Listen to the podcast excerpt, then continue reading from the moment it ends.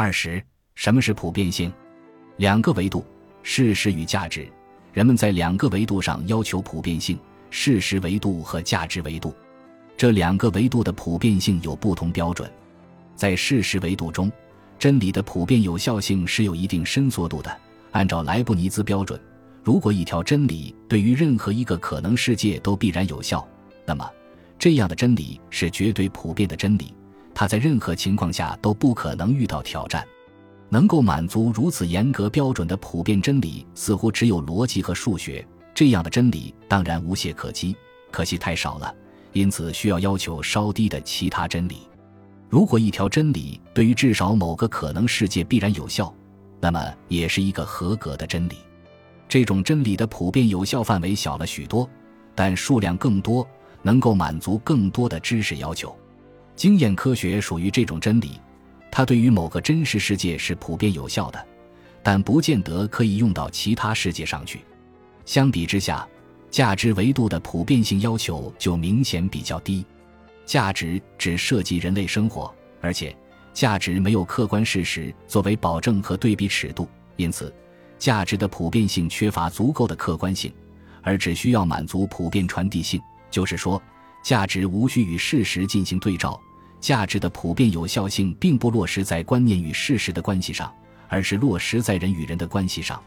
价值的普遍性仅仅要求，如果一种价值对任意一个人有效，就必须对每个人都有效；或者说，对一个人有效的，就对任何人自动生效。只要一种价值满足了无人被排挤的普遍传递性，就获得了普遍正当性。于是有这样一个问题。能够满足普遍传递关系的普遍价值很多，其中哪些是重要的或根本的？两种价值：普遍价值和必要价值。在思考价值问题时，人们往往只考虑一种价值是不是普遍的，这种思考不足以充分理解价值问题。一种价值如果仅仅是普遍的，它未必是重要或根本的，或者说，价值的普遍性不够证明一种价值是足够好的。如果仅仅因为一种价值是普遍的就看作是重要的，这有可能会导致严重后果。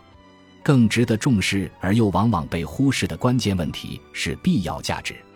显而易见，必要价值一定是重要价值，否则就不必要了。可有可无的事物是不重要的。可见，只有价值的必要性才能说明价值的重要性。如果一种价值对于生活是必不可少的，当然就是重要的，必要价值显然是研究价值问题的一个更好出发点。如果一种必要价值同时是普遍价值，或者如果一种普遍价值同时是必要价值，那么它才是人们寻求的那种真正重要的普遍价值，也就是普遍必要价值。这才是问题的关键所在。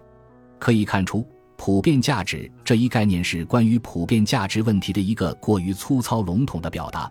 严格的说，值得寻求和讨论的是普遍必要价值，而不能仅仅是普遍价值。两种分析单位：个人与关系。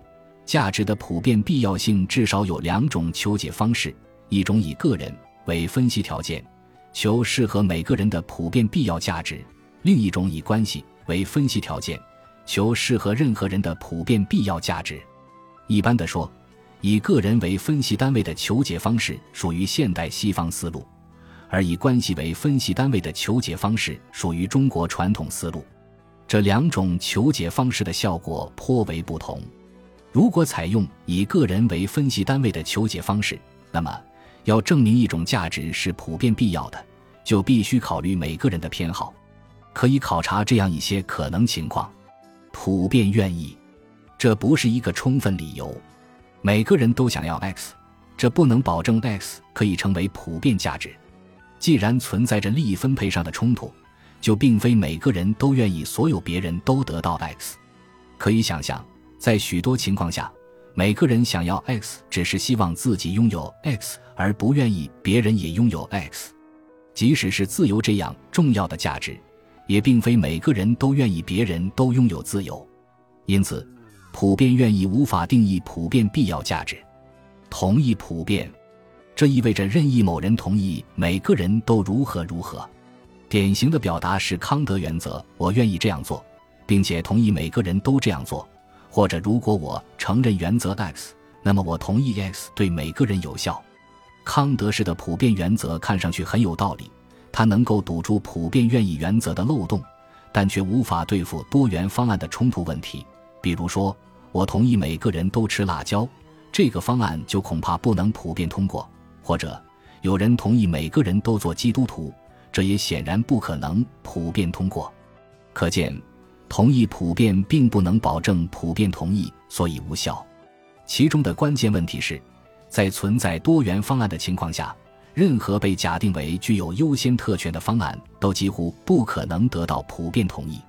普遍同意，也称一致同意，这是一个比较强有力的理由。罗尔斯和布坎南等都认可这个原则，但可惜仍然并非充分有效。重心一致只能证明 X 被普遍承认，却不能证明 X 是正确的，也不能证明 X 确实好过其他选择 Y。因为所有人一起犯错误并非不可能，或者所有人碰巧集体堕落也是可能的。既然重心一致可能是集体错误，所有人有可能一致同意做某种坏事，比如人们曾经集体默认以预知未来的方式使用自然资源，以超出实际需要的方式享受生活，诸如此类。可见，普遍同意不是普遍必要价值的充分理由。为了进一步堵死漏洞。也许我们还可以想象一种加强型的普遍同意，把未来人的利益考虑在内，变成一种可持久普遍同意。在理论上说，可持久普遍同意尽管仍然不能必然的证明所同意的事情是好的，但应该是可以接受的。不过问题是，我们没有能力预知未来人的偏好，也无权按照我们的偏好代替未来人投票。未来人很可能看不上我们的愚蠢选择，而且。人们未必能够大公无私地考虑未来人的利益，因此，加强型的普遍同意可以是一种理想，但没有实际意义。可以看出，以个人作为分析单位不可能完全解决普遍必要价值问题，因此需要考虑效果更好的分析方式。如果采取以关系为分析单位的求解方式，那么要证明一种价值的普遍必要性。考虑的不再是每个人的偏好，而是任何人的相互策略。这是一个根本性的变化。关系分析模式的明显优势是能够消除个人分析模式力所不能及的问题死角。由以上分析可知，一致同意的事情是否是好事情，个人分析模式解决不了这个问题，而这个问题却很有希望通过使众人普遍满意的相互关系去获得明确判断。什么事情能够形成普遍一致满意？可以考虑这样的可能情况：普遍受贿。如果一种关系能够形成普遍受贿，每个人都会满意。普遍受贿排除了普遍同意所蕴含的最坏情况，因此明显优于普遍同意。事实上，普遍受贿总是蕴含普遍同意，而普遍同意未必蕴含普遍受贿。可见，普遍受贿是一个更为可靠的标准。另外，如前所论。普遍同意很难成功的强化为持久普遍同意，因为无法预先决定未来人们的偏好；而普遍受贿的关系则有可能强化为持久普遍受贿，因为一种普遍关系所计算的不是在场的所有人，而是理论上的所有人。既然在 X3 中考虑的是作为任意变源的人，普遍受贿的关系在理论上就已经把未来人考虑在内了。以人际关系作为分析单位的最大优势是把主观偏好加总问题转变为客观可能效果的排序筛选问题，这样显然更符合理性标准。普遍兼容，如果一种关系能够保证每个人的利益和价值的独立性而形成互相兼容的合作，那么每个人都会满意。普遍兼容的关系能够有效解决多元方案的冲突问题。因为普遍兼容关系不允许任何一种偏心方案具有特权，而仅仅承认能够形成合作的相互关系的优先性。这种关系并没有优先任何一方，而是对等地或者说对称的涉及各方。可以看出，普遍兼容原则与普遍受惠原则的精神实质相同，都选择了关系优先于个人，都考虑的是各种可能关系的效果排序，而不是主观偏好的加总。按照理性标准来看，对于普遍必要价值，基于关系的求解方式明显优于基于个人的求解方式，因为可能关系的排序筛选存在着客观标准，而基于个人的求解方式其实不符合理性标准，偏好都是主观的，偏好加总的结果就很可疑。事实上，试图由个人理性合成集体理性，这已经被证明是一种非常不可靠的做法。因此。只有关系标准才能最有效地发现和确定什么是普遍必要价值。两种验证标准，现在还需要明确关于普遍必要价值的验证标准，以便能够证明我们所寻找到的确实是普遍必要的价值。